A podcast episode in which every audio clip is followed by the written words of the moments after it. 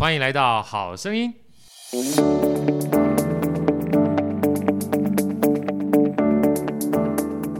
大家好，我是好趣的好哥，欢迎来到好声音。在好哥身边是我们美女主持人 Elsa，Elsa 跟大家问好。大家好，我是 Elsa。啊，今天啊非常开心啊，邀请到好哥心目中呃非常重量级的两位老师来到我们现场，来跟我们分享呢，在八月下半旬有一个很棒的一个演出哈。好哥先介绍我们这两位老师出场，一个是方毅老师，Hello，好哥好，Elsa 好，各位听众朋友大家好。啊，另外一位是赵鑫老师，大家好，我是赵鑫，好哥好，Elsa 好。对，真的很开心啊！因为其实，呃，我们今天要特别介绍的这出剧啊，其实是应该算是方毅老师啊，你们这样子一个策展的单位啊，嗯、所衍生出来一出剧哈。是，其实这个策展单位叫八号会所。对，啊，叫八号会老师给我们介绍一下八号会所的，算是一个起心动念，跟他一开始怎么样会成立这样一个团体，好不好？好，哎，呃，八号会所其实创立的很早，他在二零一二年就创立了。那当时创立其实是为了要为两厅院的新点子乐展策展。是，那我自己的本行是作曲家，然后作曲家就比较喜欢。呃，动脑筋，Yeah. 想东想西这样子，因为跟跟演奏家要很 focus 在练习上面不一样。对，那呃，我从开始策展，我就在想说，我们是不是可以创造一个支持系统，可以让呃音乐家、艺术家以及包括作曲家，他们是可以有一个交流的平台，对，然后可以对，而且可以呃一起激发出新的创意的一个。哦、呃，可能性。是，所以总是要有一个人，好像是把它把大家兜起来，对，兜起来，多元一点，对，对，所以八号会所一开始的一个想法是这个样子，对，它就有点像是艺术家们的交际场，我常常这样讲，对对对。那后来，呃，我当时还呃创八号会所的时候，我还在公部门。那后来我在呃二零一七年的时候离开公部门之后，呃，八号会所有一点点转型，它就从真的是比较呃着力在所谓的支持系统这件事情上面，所以我们就从人才培育一直到，就是人才培育是一个最开端的事情嘛，对，然后一直到最末端就是做一个制作，是对，那等于是一条龙这样啊。嗯、那我们从人才培育一路陪伴艺术家开始去创发制作，然后到最后我们。去落实这个制作这样子，所以，嗯，《梦回春归》应该是算得上是我们的第二号作品呀。对对，所以就是走了，从我二零一七年开始，十一年了。对，但是其实真正 focus 在整个支持系统去去运呃，等于去经营这样子一个系统的建立，是从二零一七年开始。因为前面也算是一个。音韵跟孵化的过程嘛，呀而且前面因为我自己还在公部门，Yeah. 所以比较是单纯的策展，所以就是说是、呃、有什么样可以邀请的音乐家，有什么样可以邀请的制作，然后呃用一个主题把它测出来这样。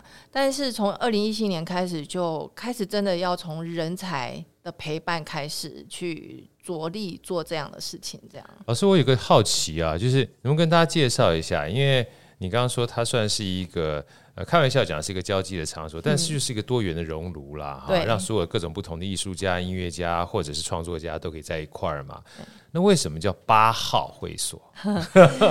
八号呢？嗯，喜欢发就感觉会会发财的意思。对，好像是这样。然后因为呃，大家可以看到我们的原文是那个 Studio Art，对那个是一个那是一个德文字，是德文的 Art，它其实是 Art Acton Acton 的自首。对，然后就是注意，请大家注意，所以我也注意跟尊重的自首。那我我也希望大家对于呃我们这样子的从业人员，可以多一点关注，多一点尊重。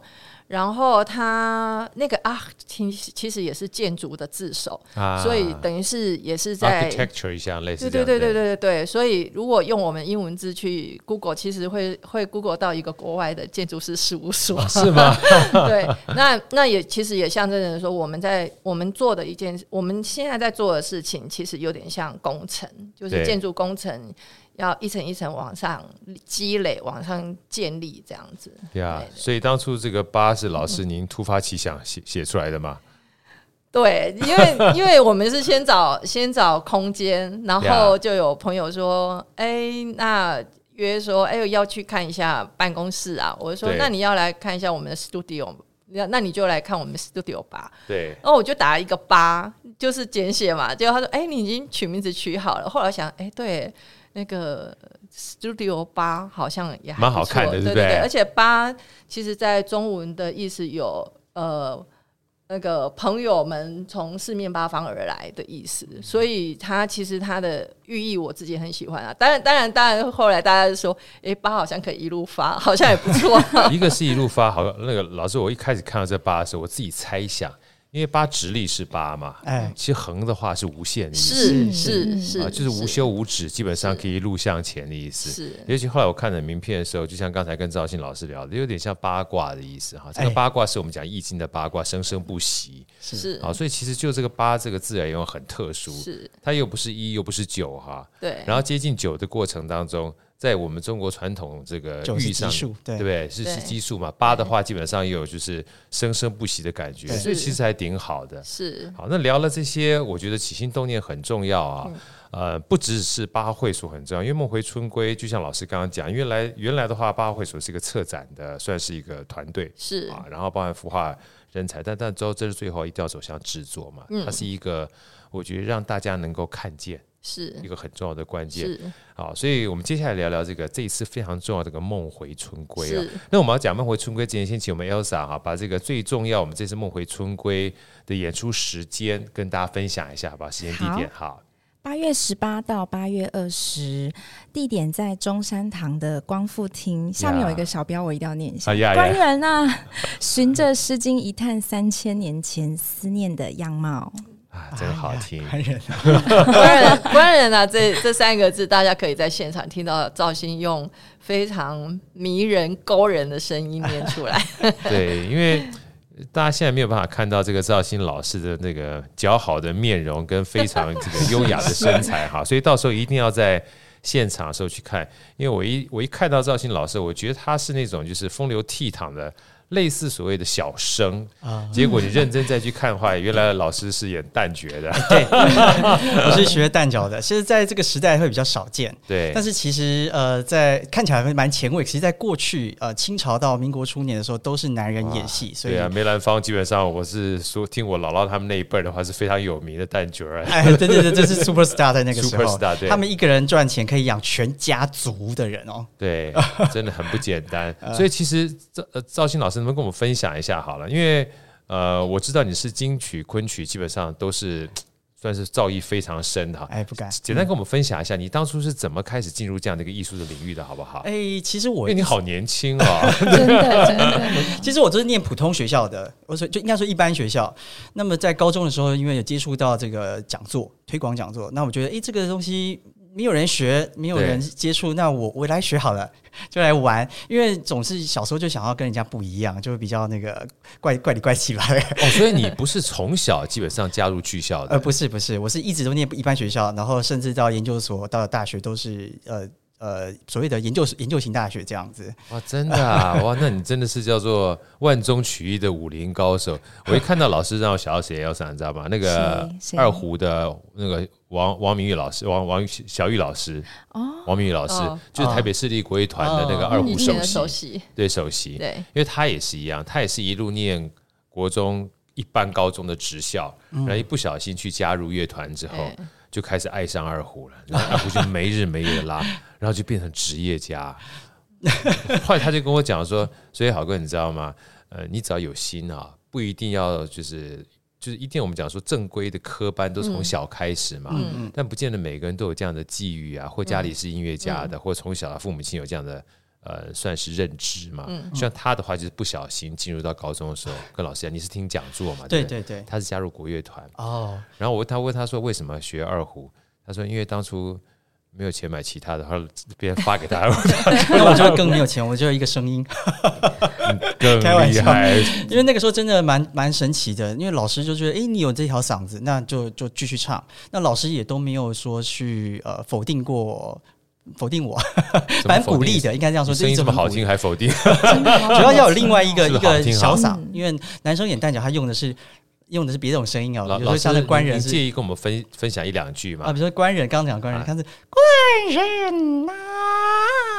他不是官人，跟我的官人差很多，差很多，对不对？嗯、呃，所有听众大家注意哦，刚才那个是现场唱的，现场唱就这么样的撩人哈。大家到时候在，我这应该是隔着这个声音听就这么撩人，到时候大家有机会一定要进入到。实境里面去感受这个一期一会，哇，太太太太感动了。呃、老师，我们来聊一下这个，这是非常重要的梦回春归，好不好？嗯、事实上，在梦回春归，大家刚刚听到是经过将近十一年了啊，嗯、它是第二个算是制作。嗯，其实，在之前的话。呃，我知道老师这两位老师啊，其实不止在台湾，事实上还把这样的一个八号会所带到国外去，甚至到国外去看，也才会有应运而生我们今天的这样一个梦回春归。老师，那么跟我们聊一下这个梦回春归的前世今生，好不好？好啊，哎，呃。其实这个是我很久、很长久以来一个梦想呀。对，因为我是作曲家嘛，我刚才有说过。然后作曲家一个职业病就是会到处去听、到处去看。对。然后看到很优秀的音乐家，就会想哦，我很想要写曲子给他。看到很棒的演员，就想说，我、哦、可不可以写一出戏让他唱这样.那呃，我是因为进入呃，我当时我刚刚有讲过，我本来是公务员，嗯、那我工作的地方是传艺中心。传艺中心的台湾音乐馆，所以我接触非常多的传统音乐、传统表演艺术的呃艺师以及艺生以及呃艺术家们这样子。是那我也是在那个机会里头，呃，偶尔去看到赵鑫的演出。其实赵鑫很吸引我的，就是他跟嗯一般科班上来的演员，京剧演员也好，或是呃昆曲演员也好，非常不一样。就是他有非常多的当代的元素融在他的那个传统的语汇里头。是，那这一点非常吸引我。那我当然就放在心里啊，因为那时候我就有点像是那个记小黑本，就是呃遇到一一位很很棒的。艺术家就写下来，希望有朝一日可以有机会可以一起合作，可以合作。对，对然后就一放了，但是那个机缘什么时候会到来，其实是不知道的。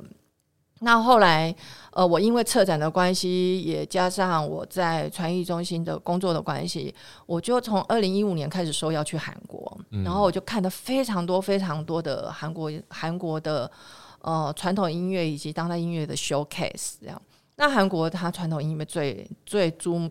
呃，最知名的就是那个盘索里，就是盘对盘索里，然后就发现他们把盘索里这样子的一个传统艺术，已经发展到各式各样的样貌都有。对，我其实很不想要讲跨域跨界，因为我觉得他们真的维持了盘索里自己本身的传统的精髓，可是又有当代的美感。对，那我就想，我们其实要比传统的表演艺术，台湾。其实是比韩国要多元到不知道哪里去。没错，我们有非常多的剧种，我们有非常多的乐种。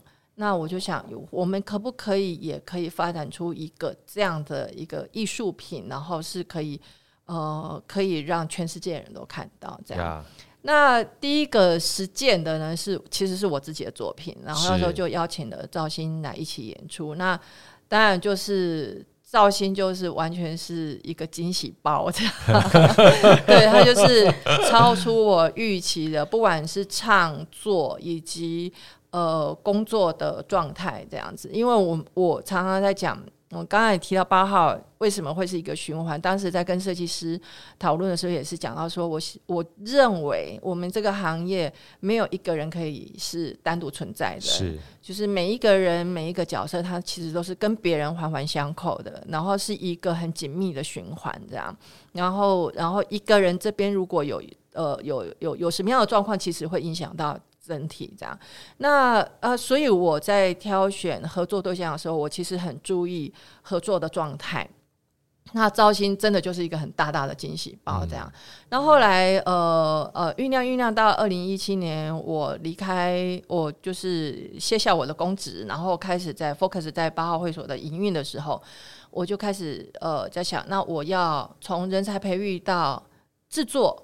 我要从哪里开始？那这个其实是我最心心念念的，对。的的东西，这样子，所以才才开始酝酿出这样，就是说，哦、呃，我们施法韩国对盘手里的那样子的发展，对，对，然后呃，造型是不二人选，然后我还需要音乐家，所以我也一个一个音乐家去找来这样子，嗯、然后让。赵鑫跟这些音乐家一起发展出这个作品。那去年年底就其实应该早几年就要出去，然后遇到遇到疫情，我们呃等了三年。可是疫情，我觉得疫情给我一个很意外的礼物，就是说，因为我们出不去。然后反而音乐家们反而有更多的时间，艺术家们反而有更多的时间去细细的去琢磨跟发展这个作品。那去年终于可以出去，然后带着带着两个就是八号会所的第一号跟第二号制作去韩国首演，这样。是。那就得到很大的回响，这样。对对。二零二二年算是一个，呃，应该算是我们八号会所很重要的一年。是是。也算是。呃，完成了第一一个小跨步哈，但也算是台湾一个我觉得老师想要做的，把多元融合一个很重要的一大步是啊。那其实我在看这个八号会所，一直从策展到现在，包含这次梦回春归啊，呃，尤其这次梦回春归，感觉上是有三个非常重要的元素放在里面的。当然，第一个很重要是造型老师了，因为传统戏曲是一个很重要，我们讲说传承嘛，哈。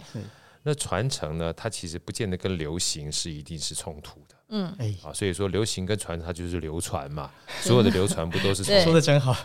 我那时候以为我这那个方毅老师找我的时候，我都一直以为我是要来当流行歌手的，是不是？因为他说，哎，我们要来找你签约，然后我们要发展一个音乐作品，当代的。对，哇，当代的，我想象的就是可能我是歌手这样，开玩笑的。不，真的是这样子啊，哈，因为很多人都觉得好像只要是流行的话，好像就跟。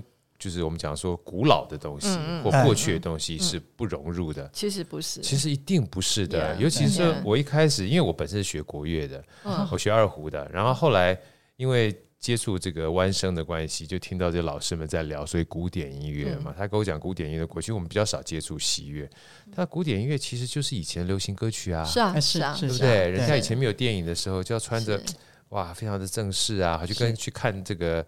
我我们现在看电影基本上随便去看，以前要去看电影的话，也要穿着正装的，要穿燕舞。真的吗？真的，你看 Elsa 你也不知道对不对？我不知道。以前看电影啊，就跟看这个歌舞剧、跟看古典音乐是一样的，大家基本上要穿的非常非常正式、华丽进入所谓的电影院，不能穿拖鞋的那种。没有。所以以前看电影、听音乐会、看歌剧、歌舞剧都是一样的，其实是很重要的社交场。对，是社交场，大家一定会盛装出现，这样一定都会盛装的。所以其实你看那个时候流行，其实就是我们现在的正规。嗯啊，只是我们现在的流行呢，感觉上会把随意跟流行比较绑在一起，但也不见得啊，对不对？有时候你就算去观察，去观赏小巨蛋啊、红磡这种，嗯，虽然是很看起来很欢乐，但是某种程度上，这个叫做呃。带着就是朝圣或者是 看偶像的角角色，你也是要让自己精心打扮一下。像我女儿去看的 BTS，哇，化妆化好久啊！我说到底是你要上场还是 BTS 要上场？我们有些观众来看戏的时候，他们也是会穿那个汉服。是啊，然后那是一种仪式。对对对对对，他向你向你致敬，或者说一个一个尊重，仪式感。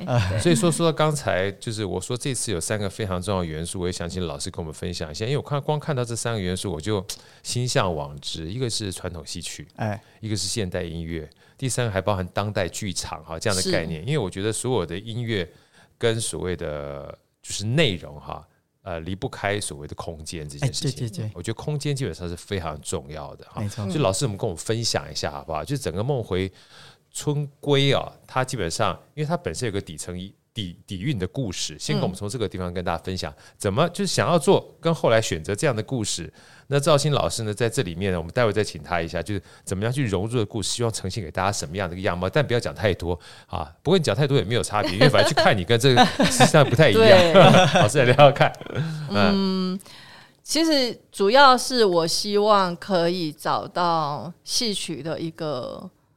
呃，新的美学的呈现方式是。刚才赵鑫有提到说，他以为我要找他唱流行歌，可是我我就我就拐他，他因为他是一个很很愿意，而且很勇敢尝试各式各样挑战、各式各样新新奇事物的演员。所以呢，我我拐他签约完之后，我才跟他讲说：“赵鑫，我希望我可以做一个作品，是可以保留我们戏曲的那种美，文雅的美。”然后身段的美，我我觉得那个是呃我们的传统表演艺术里面非常非常迷人的一件事情。我不希望它不见了，这样。那这这个也才有让我们去花时间、花人力、物力、财力去呃呃创发一个新类型，然后去流传它、推广它的价值所在。这样。那呃，可是这个就真的就是。大家都要打掉重练，呀 Yeah.、哦，京剧演员演，然后音乐家全部从零开始。嗯、那但是它毕竟是一个在剧场里面发生的事情，那要在剧场里面呃寻找到那个剧场的美学跟戏曲的美学跟音乐的美学可以砍在一起，对然后成为一个非常漂亮、非常好，然后又观众又很。很容易欣赏的一个作品的时候，对，我觉得不是我一个人可以去完成这件事情，他需要的是一个导演，对，然后那个导演可以有一对眼睛，可以看到这三个领域里面的状态跟那个路径要怎么走，所以呃，我就邀请了王家明王老师，对，请他来担任这个作品的。导演、戏剧指导跟文本是对，所以呃，我们第一年其实是在魏武营的工作坊、嗯、做了半年。做了半年，对，呃、就全部的人下去，真的是真的是打掉重练。刚刚讲到打掉重练，我心里就哎呦，很有感触。因为我们过去可能学西皮二黄、呃、学昆曲这些曲牌，你可能都朗朗上口。对，可是今天是一来，然后那时候嘉明选定的题材是《诗经》，因为他说我们用一个最古老的民歌来唱这个最当代流行的。对，我一看到《诗经》这两个字，我看到这介绍，我说哇，我想要露露者，肥而已好了。哎，父母，对，生我去了。他就说用我们用一个最最当代的视角来去诠释最古老的民歌，那这样子，嗯、可是我诗经我一个我要怎么唱啊？然后音乐家们也我要怎么弹啊？但是那嘉明就用他的这个方式，帮帮我们把这个诗经全部勾勒过一遍，就是把他的空间感、嗯、把他的戏剧感都告诉我们，然后我们就要唱。我天哪，那个时候其实对我来讲蛮痛苦的，因为呃，你说今天。今天你即兴作曲就作曲，那我要今天要怎么唱呢？我又不是张帝，对不对？他是他是编词，我要编曲。赵你怎么会知道张帝啊？那么，所以那时候基本上都在要有点酒精来帮助我，这样然后放松一下就。需要需要，下次好哥陪你。我们那时候真的天天唱，而且变成是不管他弹什么，他吹什么，我都能够张嘴。对、嗯，这个是最对我来讲最大的考验。所以，呃，这时候八号给我的功力就是这样子，在这个半年内。哦，我这样听了很感动。我记得那时候。呃，有一次我们访问吴满老师，就弹琵琶的吴满老师，嗯、他说那个时候他应该是中央戏曲，应该算是中央音乐学院第一名毕业的啊，音乐学院第一名毕业，本来是要留下来当这个算是教授啊，当教授。后来他想一想，哎呀，他那时候好像有点类似赵鑫老师碰到这个杨老师一样，他就。好像碰到国外的一个小提琴音乐家，然后做做访问。访问之后，他就发觉，哎呀，这小提琴音乐家好像全世界他在讲的过程当中，好多外面的故事他都不知道，你知道吗？嗯、所以他就决定出走，出走到美国去之后，在各个不同大街小巷哈去弹琵琶。那弹着弹着，才发现自己再怎么弹哈，你就中国那一套嘛。但是因为接触了之后，就发觉国外有好多这种即兴创作者。嗯嗯，那即兴创作者不一定是即兴，他还是有些曲式。嗯，所以他开始重新学习那些曲式，嗯，后来才发现他几乎看到什么东西他都可以弹，可以都想弹，嗯、就跟刚才你讲的那个过程是一样的。一开始会有点不舒服，对，但从习惯到不习惯。那是一个重新适应的过程，是。是，但当你从不习惯又到习惯的时候，老师，你那时候没有觉得自己好像又破茧而出的感觉，嗯、又重新重生，然后就开始搞感感谢一方老师、欸。真的真的，我是真的非常的感谢，因为有时候呃，我自己因为在学传统戏曲的人，或者说传统艺术的人，其实很长时候是否定自己比较多的，是吗？因为你你会永远有一个追求不到的一个典范，比如说像我的师爷爷，我们是我是学的是程派艺术，就程砚秋的这个流派艺术，你会觉得好像有一个典典范在塑形，永远追不到那个那个天花板，对不对？对，那可是呃，我觉得在这个当代，它必然有当代的表现的样子。呃，不可能说我们今天做一个复制品而已。那么你你自己有自己的风格风格诠释之后，你还是要有一个人赏识你，要有一个人肯定你啊，或者说看到你可以往哪个路线走。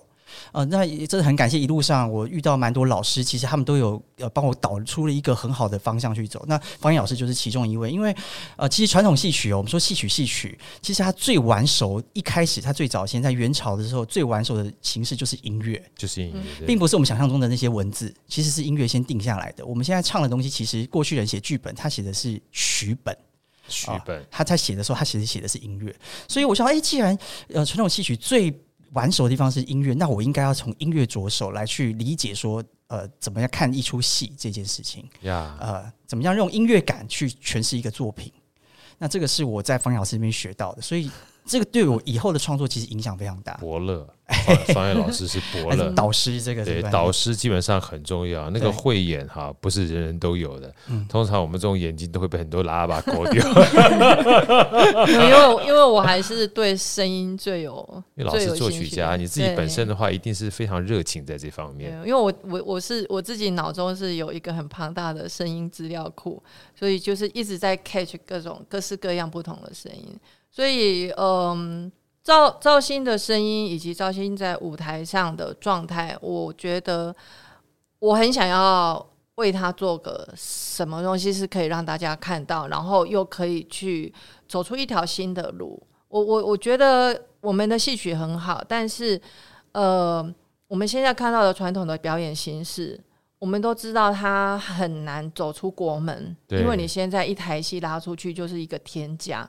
那现在全世界大家经济萧条成这个样子，我们不，我们其实不应该再再去自欺欺人，说国外一定会欣赏我们的传统表演艺术，然后愿意花大钱拉一台戏出去演出。尤其现在又是呃全球都在倡导永续嘛，所以都是在讲究说，呃，我一我一个表演邀你过来，我希望是可以有好几个城市一起巡演，而不是只有单点演完一场就回来这样子。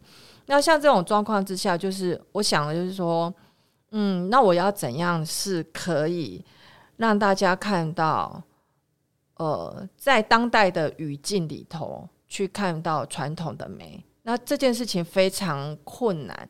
那兆欣在这件事情上面，他成就了一件很了不起的事，就是因为前头是我们刚刚讲到，呃，嘉明是用了《诗经》，《诗经》的那个。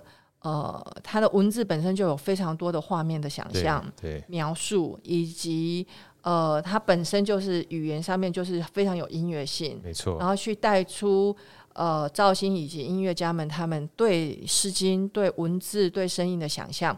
之后第二步呢，真的要来做这个制作，它还是必须要有一个所谓的戏。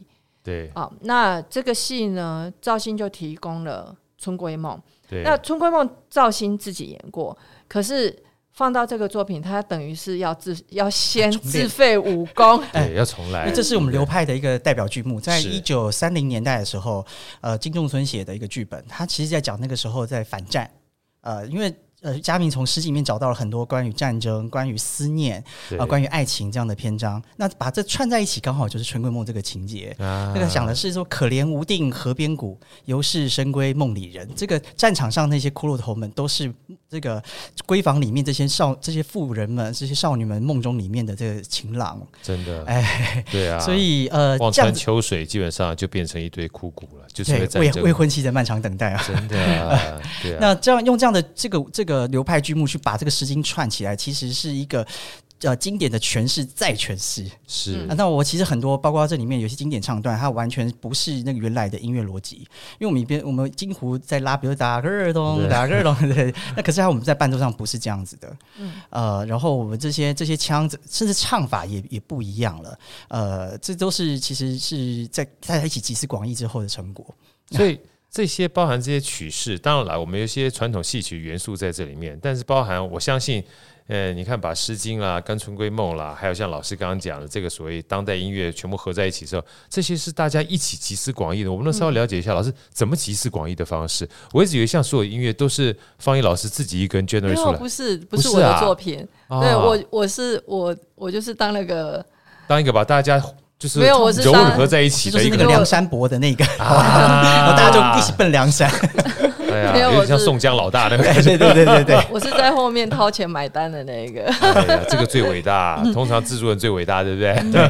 其实我们我们我我还蛮替这个作品感到非常的骄傲，因为呃，除了刚才赵鑫，赵鑫真的做了非常大的功课，而且他真的花了非常大的力气。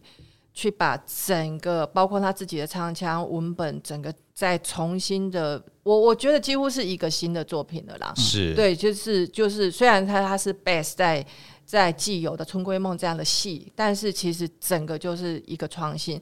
然后包括音乐，音乐音乐，除了我们有音乐家，大家一起从《诗经》的时期就开始去想象这些文、这些句子，《诗经》的这些句子在描述的东西，在乐器上面。他他的想象，音乐家想象他会产生出什么样的呃声音，产生出什么样的乐曲？那当然有一个非常重要的角色叫作曲家，这位作作曲家叫陈乐铎啊。啊，那阿铎他的他的工作就是呃，当音乐家们都丢出他们自己演奏的部分的时候，阿铎要去做同同整。或是阿朵要在非常关键的片段的时候，给出他自己写好的东西，Yeah. 然后给音乐家们，然后音乐家们根据以阿朵写出来的这些片段为等于是为踏脚石，是，然后再继续发展出完整的乐段。对，所以，我们真的是每一个音符跟每每一句赵鑫唱的这些内容都是原创。好有团队的感觉，既有特色又有整合，好、嗯。所以，所以我觉得我很幸福，就是遇到一群愿意这样工作的艺术家。这个其实很困难，很难。对，那个互相信任蛮重要的。对，因为呃，像这个作曲家在写，他是有这个所谓和弦在跑的。那我。唱出去的声音要怎么跟这个和弦搭？搭在一块儿？哎，对，那其实我是我是可以无时无刻张口，然后这个和弦都可以搭在一块儿的。这个作曲家其实下了非常大功课，就是他写的时候有那种最大公约数，还最小公约数还是什么，这个在里面在写，太强大了。哎，所以我觉得然后还要留留弹性时间给他，因为有时候他要演戏，表演上面的，所以他又不能。不能所有的当 beat 都写的死死在那里，对对，哇，所以既有原创又有创新，基本上完全不一样。就有原创又有传承，哇，真的不简单。所以，所以我我还我真的还蛮好期待，蛮自豪我们长出这样一个作品，而且我可以真的是百分之两百的打包票，所有的音乐完全没有套用。什么爵士啦、摇滚、摇滚啊，或者是呃流行歌的曲式跟套式完全没有，就是这是从第一个音到最后一个音全都是原创，全部都是原创，对，对，而且它维持了啊、呃，我们的音乐家跟作曲家真的呃达到了我心目中的那个梦想，就是他维持了呃音乐跟戏曲的那个雅，对对，就是那个雅致。但是它又很有趣，我相信，我相信一般观众，即使是呃只听流行歌的观众，也会觉得它很好听。呀。Yeah, 对，就像刚才老师一开始讲的，很容易进入，是。对。不对？因为如果说曲高和寡，其实也很可惜，对。不对？对，曲高基本上，但是和重。啊，或和亲啊，和亲好像和番一样，就我觉得很棒。亲也许可以用年轻来想，因为我们老师找的这个音乐家都是非常年轻的的音乐家，是呃，而且都很特别，像那个林晓峰，对，呃，他是我们这次的这个笛子，他本身在这里面用了有能剧的笛子，呃，有中国的笛子，然后有这个鼻笛，就是台湾的鼻笛，双孔鼻笛。哇，太特殊了！哦，那个鼻笛很厉害，多的要素、啊。那时候我们在韩国的时候，他那个鼻笛一吹，哇，那个笛，他应该鼻笛一哼啊！哦，对，对台下的观众完全就是圈粉大尖叫，因为他那个声音出来，他有一种啜泣感，非常对，非常迷人。他是嗯，用鼻子去吹出，他有一种啜泣感。然后他的他吹他双管可以吹吹吹复音，然后呢，他的又同时打拍子，嘣嘣，它可以，所以那个那个那个乐器，中国最传统的 B-box 始祖，还有口簧琴，口簧琴啊，然后口簧琴是拿来描述战争的场面哦，很难想象吧？这个我我应该以为这是原住民谈恋爱的，可是我们把它做成是战争的的这个厮杀的声音。对，这个这个林晓峰的创造能力非常的强，哇，太强了！嗯，我们呃梦回春归的几位音乐家，他们本身在自己的乐器上就是很优秀、很优秀的演奏家了。但是他们同时，他们有一个共同的特色，就是每一位都有大量的、非常丰富的参与跨域制作以及剧场演出的经验。嗯，这个很重要。对，所以他们可以应运。因应剧场的呃很多的及时的状态去做音乐内容上面的改变。对对，像我们的二胡就是像你也学二胡嘛，二胡它中间有个千斤，对千斤。我们的二胡它就为了一段曲子，它把那个千斤给拿掉，拿掉啊，特别特制的，知道。哎，然后这个拉出来声音有一种阴哑感，呃，对对对，很像人在在哼唱的感觉。对，嗯，哇，太有趣了。那天我刚好听到我们这个。